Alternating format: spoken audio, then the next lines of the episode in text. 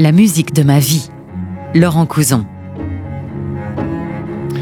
Bonjour, ravi de vous retrouver pour ce nouveau numéro de la musique de ma vie, l'émission où l'on parle de la musique classique avec la passion, l'humour, l'amour, et puis on découvre aussi les goûts, les coups de cœur, les musiques qui ont marqué la vie de mes invités. Aujourd'hui, c'est un duo de choc que je reçois sur RCJ parce que deux personnalités très différentes qui se donnent la réplique dans l'excellent Piège pour un homme seul, une comédie policière de Robert Thomas avec Régis Laspalès, Sissi Duparc, Alexis Driolet, Denis D'Arcangelo. Mais sur ce plateau, j'ai la chance d'avoir dans les rôles principaux la très belle et très talentueuse Caterina Morino. Bonjour Caterina. Bonjour et l'unique, hein, c'est un, un monde à lui tout seul, c'est une personnalité hors norme, Michel Faux. Bonjour cher Michel. Bonjour. Alors on va parler de cette pièce que vous jouez donc tous les soirs au théâtre de la Michaudière à Paris et qui raconte, c'est une comédie policière euh, des années 60 hein, de Robert Thomas, un auteur à, succès qui a fait notamment Huit femmes et qui raconte l'histoire d'une mystérieuse disparition, la, disparition de ta femme, hein, Michel, pour laquelle tu as dépêché un commissaire qui est joué par Régis Laspalès pour mener l'enquête. Alors c'est une pièce où on veut pas trop raconter l'histoire parce qu'évidemment il se passe tellement de rebondissements, il se passe tellement de choses qu'on a envie de laisser le spectateur savourer ce qui se passe sur scène, mais ce qu'on peut dire, c'est que très vite, une femme réapparaît, ce qui est joué par Caterina, et euh, tu affirmes, Michel, que ce n'est pas ta femme. Oui, oui, c'est, il, pense que c'est un coup monté, en fait. Il pense que c'est une imposture, en fait. Euh, et donc, on ne sait pas s'il si, ment, s'il est fou, ou s'il a perdu la mémoire, ou si elle est machiavélique. Ma chérie, c'est moi. et regarde-moi, c'est Elisabeth ça fait peur en fait. et, euh, mais c'est une comédie et en même temps c'est vraiment un polar, euh, c'est un thriller psychologique. C'est vrai que les deux personnages que, que vous jouez tous les deux sont, inquiétants dès le début. Hein. On se demande qui dit la vérité, qui ment et qui essaie de duper l'autre. Euh, c'est ça qui m'a séduit quand j'ai lu le, scénario. C'est génial. Et en fait, je me souviens, euh, quand je suis rentrée après ma première rencontre avec Michel, après notre déjeuner, je suis rentrée, j'ai commencé à lire les scénarios. Je suis très lente à lire les scénarios. Et je l'ai lu d'un trait. Et c'était comme une anguille. Je, je retournais dans, dans mon divan, euh, dans mon canapé en disant, mais c'est qui, qui, en fait? À un certain moment, on se perd totalement, même dans la lecture.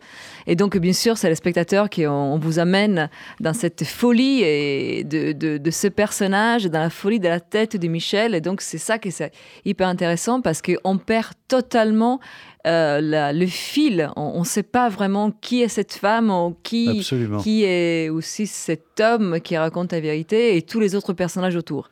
Et c'est génial jusqu'à la fin parce que on va plus de 3000 personnes, 4000 personnes, ils ont déjà vu le, spectacle depuis. Personne ne se doute de la fin. Personne, personne arrive à comprendre, même mmh. les plus, euh, on va dire, habitués à ces genres de, des thrillers psychologiques, ils arrivent vraiment à comprendre la fin. C'est vraiment ah, incroyable. Je, confirme qu'on ne peut pas se douter de la fin et même des multiples rebondissements qu'il y a tout au long de la pièce parce qu'il se passe vraiment beaucoup de choses. Tu as fait aussi la mise en scène, Michel, et c'est vrai que c'est une mise en scène un peu Hitchcockienne dans ce, dans ce huis clos. C'est toi qui as choisi ce, ce chalet ou c'était au départ écrit dans la pièce comme ça? Non, c'était écrit dans la pièce. Après, je voulais que ce chalet il soit inquiétant, il soit euh, qu'il évolue au, cours de l'action, comme ça, comme, et que, comme la, machine infernale se met en, se met en route. Donc, le, décor suit ça, mais euh, en effet, ça se passe dans les années 60 où il n'y avait pas de portable, il n'y avait pas d'ADN, donc les enquêtes étaient très difficiles. C'est comme dans, dans, Agatha Christie ou dans Colombo. Dans... Et, et, en effet, Hitchcock avait acheté les droits de la pièce dans les années 60 et il voulait en faire un film et puis qu'il n'a jamais fait. Mais c'est vrai que ce chalet, il est, assez inquiétant. Hein. Ce décor, dès le début, on a, on a, un certain malaise qui, s'installe.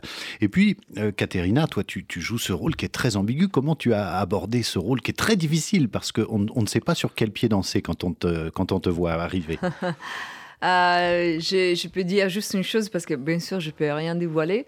Euh, en fait, on joue ce que le public pense de voir. Donc, euh, je ne peux pas dire autre chose. c'est ça. Euh, donc, c'est ça qui avait demandé, bien sûr, la, le metteur en scène, Michel. Et, euh, et, c'est, je pense, l'unique façon pour jouer cette pièce. On ne peut pas la jouer en façon différente. Je ne peux pas jouer la vérité de la pièce, et même pas derrière, derrière, derrière dans ma tête, en fait. Parce que c'est, tellement ambigu et c'est juste génial parce que je, je me rends compte, pendant que je la joue chaque soirée, je découvre des trucs que je suis en train de tu veux pas, je suis derrière toi. Euh, euh, de, l'agir, de, de, des, expressions dans mon visage pour faire croire euh, la vérité du moment. et que le public et bien sûr le commissaire, ils croient absolument au personnage que je suis en train d'interpréter. Pas qui, cela que je suis. Vraiment, courez voir cette, pièce Piège pour un homme seul tous les soirs à la Michaudière. Vous allez passer un moment extraordinaire. Je crois vraiment, c'est tout ce qu'on aime au théâtre. Euh, des grands acteurs, une grande distribution, une belle mise en scène et surtout un suspense haletant de, de bout à bout.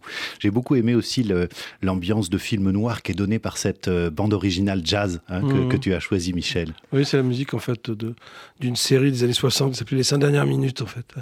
Et, euh, et en effet, il y a quelque chose de, c'est comme un cauchemar, mais il y a de l'humour aussi, c'est ça qui est bien. Oui, c'est ça, exactement. C'est une pièce que j'adorerais voir, moi. Alors, ça nous amène à parler de musique, à glisser de musique, parce que vous savez qu'ici, on parle quand même de musique.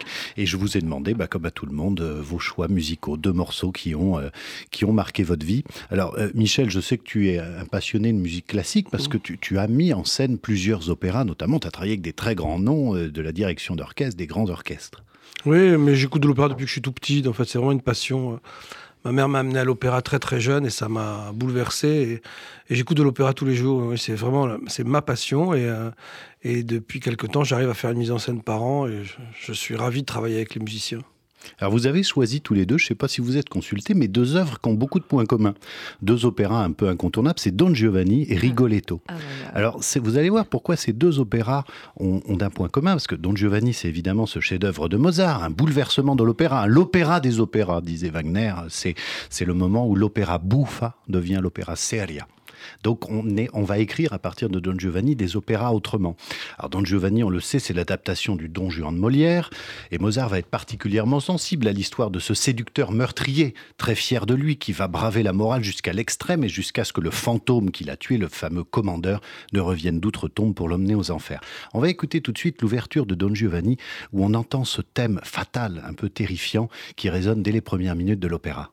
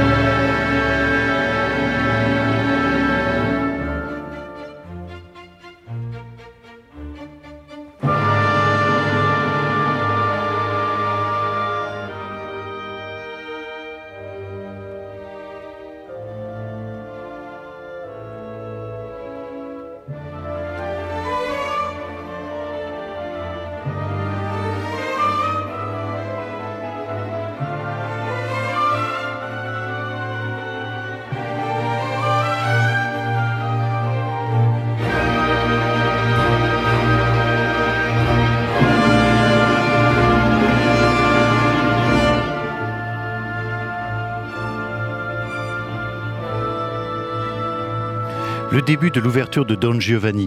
C'est vrai que, Michel, là, c'est un Mozart un peu différent que le, Mozart qu'on imagine un peu aérien, un peu. C'est un Mozart euh, lourd, avec du poids.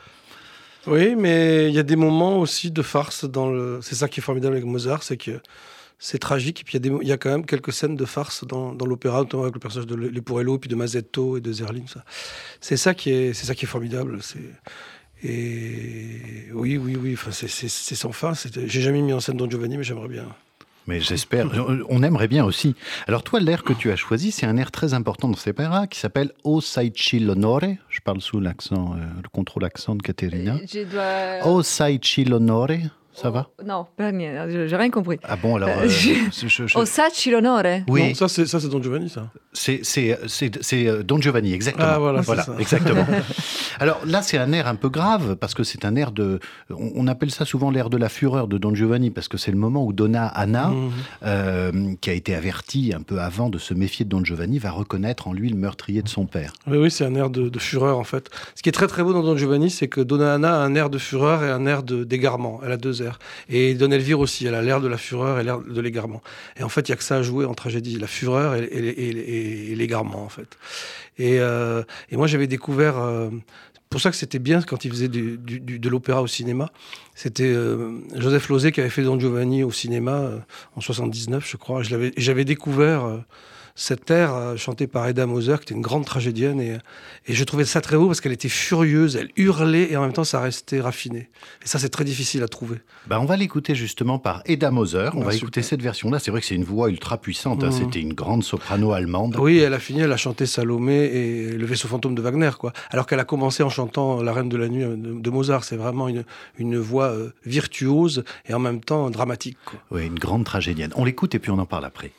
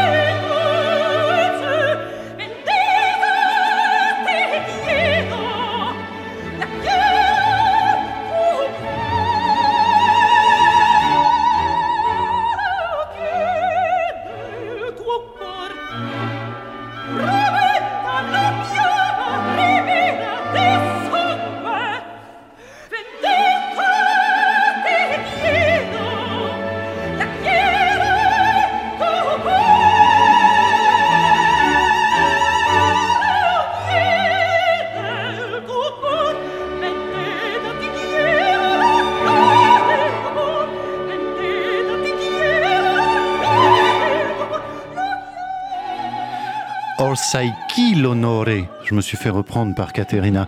Cet air de la fureur de Don Giovanni. Pour- pourquoi ça, te touche cet air particulièrement, euh, Michel Faux? Parce que moi, j'aime la farce et la tragédie. Le reste, ça m'intéresse pas. Et euh, là, c'est un air totalement tragique, furieux, survolté, et en même temps euh, raffiné.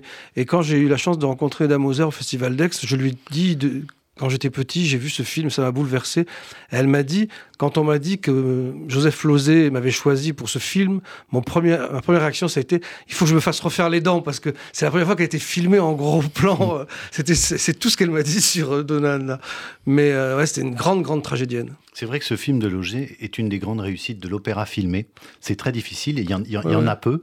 Mais moi, je trouve ça très beau parce qu'il il, il a réinventé un 18e. Il a, les perruques sont pas du tout réalistes, les costumes sont, sont, sont disproportionnés, tout ça. Donc, je, je trouve ça très beau. Alors on sait que Mozart, lui non plus, n'était pas un modèle de vertu, hein, c'était plutôt un chaud lapin. Et on, euh, on, on a dit, il y a une théorie qui, est- qui a- surgi dernièrement, que Mozart aurait été poussé à mettre en musique Don Juan par un certain Casanova. Casanova qu'il aurait rencontré à plusieurs reprises. Et ce qui fait dire cela, c'est que Casanova aurait été présent à la première de Don Giovanni à Prague. Est-ce que tu as entendu parler non, de je cette savais théorie? pas, je savais pas. Mais peut-être dans le film de, Fellini, il en parle, non? Il y a une scène à l'opéra dans le film de Fellini, oui. Casanova. je ne sais plus si c'est pour Don Giovanni. Peut-être. Mais en fait, on disait, je ne sais plus où j'avais lu ça, que euh, Don Juan ne faisait que séduire et que Casanova, lui, par contre, consommait. Il était beaucoup plus charnel que, Don Giovanni. Don Giovanni, Don Juan, c'est vraiment juste l'idée de la séduction en fait qui. Et puis Don Juan est un criminel surtout. Qui le rend malade. La grande différence avec Casanova. il va jusqu'au bout. Voilà. En tout cas, une discussion entre Mozart et Casanova, on aurait bien voulu être Faites là. gaffe, vous, vous êtes présent devant la mère de Casanova. J'ai joué Zanetta dans mon premier film. Ah, c'est vrai? ah Oui. Et c'était un film sur Casanova C'était Casanova, oui, de Giacomo Battiato. Et c'était euh, deux épisodes pour la télé française-italienne. Donc il y avait Thierry Lhermitte aussi qui jouait. Mais Stefano Corsi jouait Casanova. Et en fait, Zanetta, la mère de Casanova, l'abandonne à l'âge de 8 ans. Et donc, je suis vraiment au début, j'ouvre le film avec euh, le petit dans mes bras et je lui donne des phrases. Et donc, euh, Only stupid people are bored and only unlucky ones die. Seulement le, le, le stupide il, euh, il s'ennuie et seulement les, les pas fortunés, les, les malchanceurs euh, meurent.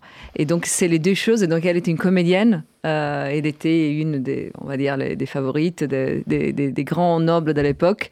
Et, elle a totalement abandonné. Et donc, c'est pour ça que Casanova avait ce rapport avec les femmes assez totalement charnel, avec cette idée aussi de, de, jouer beaucoup, parce que sa mère était une, une comédienne. C'est ta faute alors. C'est tout ma faute. voilà.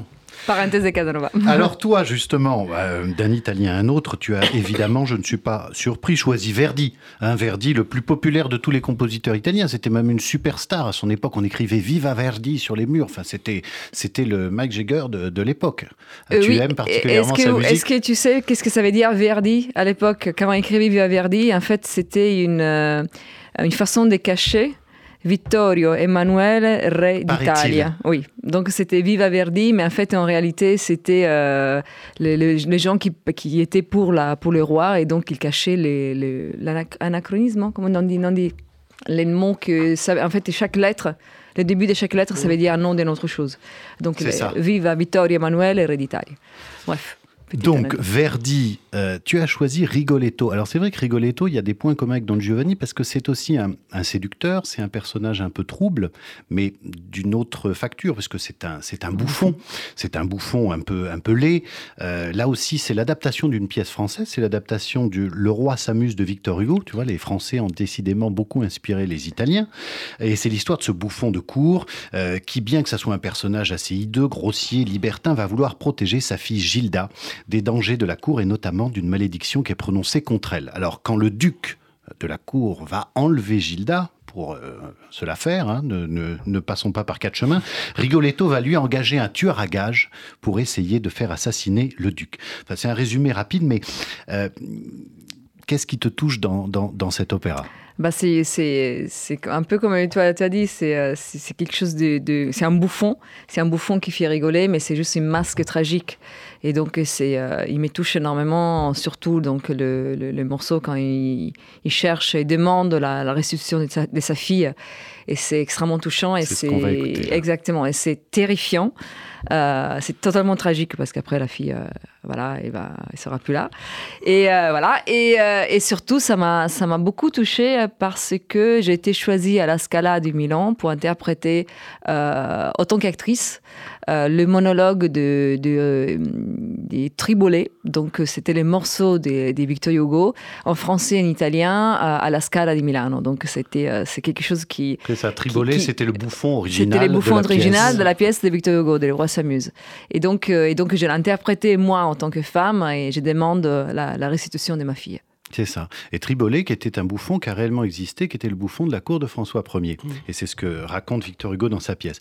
Alors l'air que tu as choisi, effectivement, c'est un moment important. C'est comme l'air euh, que tu as choisi, Michel, parce que c'est un air aussi d'une révélation. C'est le moment où euh, Rigoletto apprend que sa fille a été enlevée par le duc et que les choses vont tourner mal. Hein. C'est bien cela Oui, c'est ça. Ouais. Alors on va l'écouter. Alors je n'ose le prononcer devant toi. C'est un air teinté de mélancolie. di razza bastarda. Voilà, c'est tellement mieux.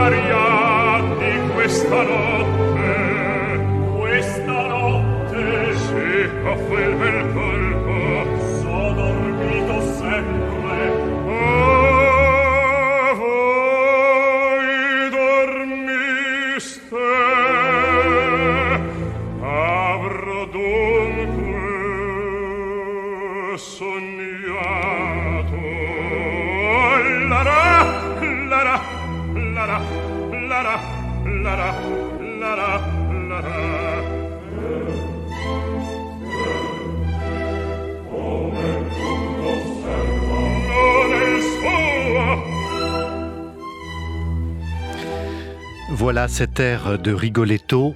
Je te laisse le redire. Cortigiani di razza bastarda. Qu'est-ce qui raconte cet air exactement alors? Euh, je ne sais pas si c'est vraiment le, le morceau, parce que c'est en fait, il, il demande de restituer la fille. Vraiment, c'est les courtisans.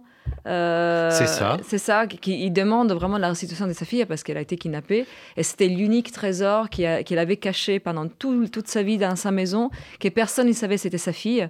Et, euh, et donc, comme tu as dit, du moment que, que lui se moquait de la cour, euh, il l'enlève pour, pour, faire, euh, pour, pour, pour le punir. Mais c'est pour ça que c'est un bouffon et au début de l'air, on entend faire la la la la. Il Oui, essaye voilà. encore de garder une contenance alors que la scène qui se déroule est, est- est est tragique. Donc c'est vraiment un air tragicomique. Oui, oui. Mais surtout que sa fille, ça va encore plus loin que Don Giovanni parce que sa fille Gilda, elle choisira de se faire tuer à la place du duc. hein. J'ai dit tout à l'heure que Rigoletto avait engagé un assassin pour aller tuer le duc et c'est sa fille qui va se faire tuer à sa place, laissant Rigoletto ben, dans une rideau. solitude totale. Alors Don Juan, lui, meurt, mais Rigoletto, lui, il reste vivant avec la perte de l'être qu'il aime le plus au monde. Donc c'est encore plus, encore plus cruel. Tu, tu connaissais l'histoire, Michel? Mais j'ai mis en scène Rigoletto, moi, à l'Opéra de Dijon et puis au Festival de Saint-Céré, en fait. Donc, euh, je connais bien l'histoire, ouais. Mais la pièce de Victor Hugo est très belle aussi. Et comme ça a fait scandale, parce que ça donnait une image de François Ier décadente, du coup, Verdi avait changé et avait mis le duc de Mantoue, en fait. Oui, c'est le point commun entre ces deux opéras aussi, c'est qu'ils ont été tous les deux censurés. Ouais. Comme les pièces Ouais. et l'adaptation des opéras Mhm. après. Parce que ces, critiques des mœurs de la cour, hein, et c'est surtout ces, tensions sociales ont, beaucoup euh, heurté. Et en fait, euh, Verdi s'était vraiment inspiré de Victor Hugo, de, du drame romantique, ce qu'on appelait le romantisme, qui était le mélange du grotesque et du sublime. Et donc, il y a des scènes euh, pareilles, il y a des, scènes décadentes et pathétiques dans, dans Rigoletto, et puis il y a des scènes totalement tragiques. Il y a toujours ce mélange de, des genres. Qu'est-ce que vous diriez l'un et l'autre euh, pour donner envie aux gens, de, et notamment aux jeunes générations, d'écouter de l'opéra comme ça? Bah, il y a, il y a toute une vie euh, derrière. euh, on raconte, comme tu as dit, les histoires. Qui, on a toujours l'impression, même un peu de temps en temps, le théâtre, que c'est, mort, que c'est vieux, que ça parle plus au jour, au jour, au jour d'aujourd'hui. Et en fait, on parle de l'homme. Et l'homme, il a, il a pas de temps, en fait. Et tout ce que, tous les tragédies grecques, les opéras, ils racontent exactement tout ce qui se passe aujourd'hui, avec sûrement des costumes différents, mais les tragédies de l'époque, c'est les tragédies d'aujourd'hui. Donc, euh, la, base des sentiments et de l'humanité reste toujours pareille. Et moi, j'ai un peu comme, comme, comme Michel, je suis, suis née dans, dans l'opéra parce que ma mère euh, mezzo soprano et ma, et ma tante est soprano. Donc, tous les amis, euh, ils ont toujours fait euh, euh, chanteur de l'opéra. Oui, en Italie. oui, populaire. absolument. Donc il y a, il y a, je viens de cette famille qui est quand même, ils vont chaque chaque samedi avoir l'opéra au Théâtre Lirico di Cagliari, et donc c'est vraiment quelque chose qui, donc moi j'ai eu la chance d'être née dedans et de comprendre vraiment la, la, la déjà la langue, qui est la plupart de aussi des d'opéras et c'est en italien, donc c'est encore plus plus simple et facile, et surtout été fascinée et, et, et je trouve que l'opéra comme on dit en Italie, euh, quand tu rentres à la Scala du Milan, on va dire que là, ils sont les vrais artistes. Ça veut dire que les chanteurs et les musiciens et les danseurs sont les vrais artistes et pas les comédiens. Et donc, euh, donc là, on parle vraiment du sommet du sommet de l'art. C'est ça, c'est l'art total, hein, c'est l'art euh, complet, l'opéra. Oui, et puis c'est plus que la vie en fait, c'est la vie puissance 10. Mais c'est pour ça que euh, moi, je me fais pas de soucis sur la jeune génération parce que l'opéra, ça ressemble à un film de Spielberg ou de Tim Burton, quoi. C'est c'est euh, c'est surdimensionné, quoi. Ou alors ça ressemble aux séries qu'on voit sur les Vikings, sur les les, jeunes gens adorent ça, les, les épopées avec des héros et, et avec des, des, personnages maléfiques et puis des personnages purs. Euh, donc je me fais pas trop de soucis pour l'opéra. Eh bien, euh, j'espère que vous nous avez donné envie d'aller à l'opéra et surtout d'aller voir Piège pour un homme seul, cette pièce où on vous retrouve Caterina Morino et Michel Faux, que tu as mis en scène, Michel, avec Régis Laspalès, et je cite tous ces seconds rôles extraordinaires, Sissi Duparc, Alexis Driolet, Denis D'Arcangelo, l'excellent Denis D'Arcangelo. Et on va se quitter en musique avec Verdi. Alors là, on va écouter, euh, pour terminer, peut-être ce qui est le tube ultime de tout l'opéra, c'est la Donna e Mobile, hein, ce qui veut dire Caterina la donna, il bouge pas, il est toujours pareil. Et eh, c'est ça, exactement. Immobile. Eh oui, ce tube incontournable. D'ailleurs, Verdi euh, savait tellement que ça serait un tube qu'il euh, n'a donné la partition aux musiciens que le jour même de l'exécution. Et l'avenir lui a donné raison, puisque dès le lendemain, tout le monde chantait cet air dans la rue et encore euh, deux siècles après. Merci, chers amis. À bientôt pour la musique de ma vie.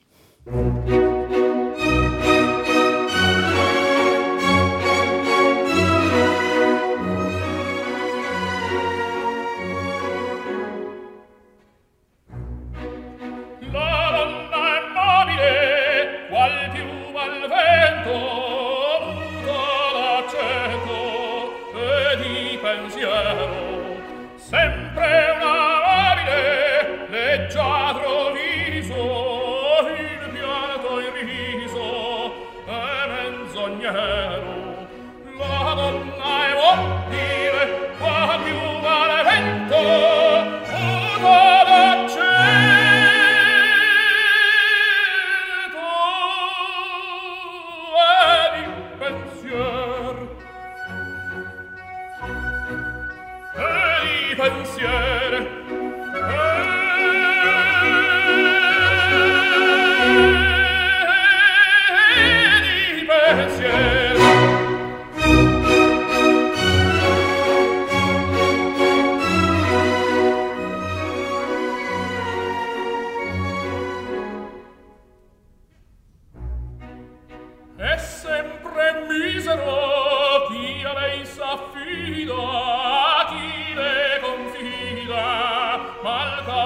colore, pur mai non sentesi felice appieno.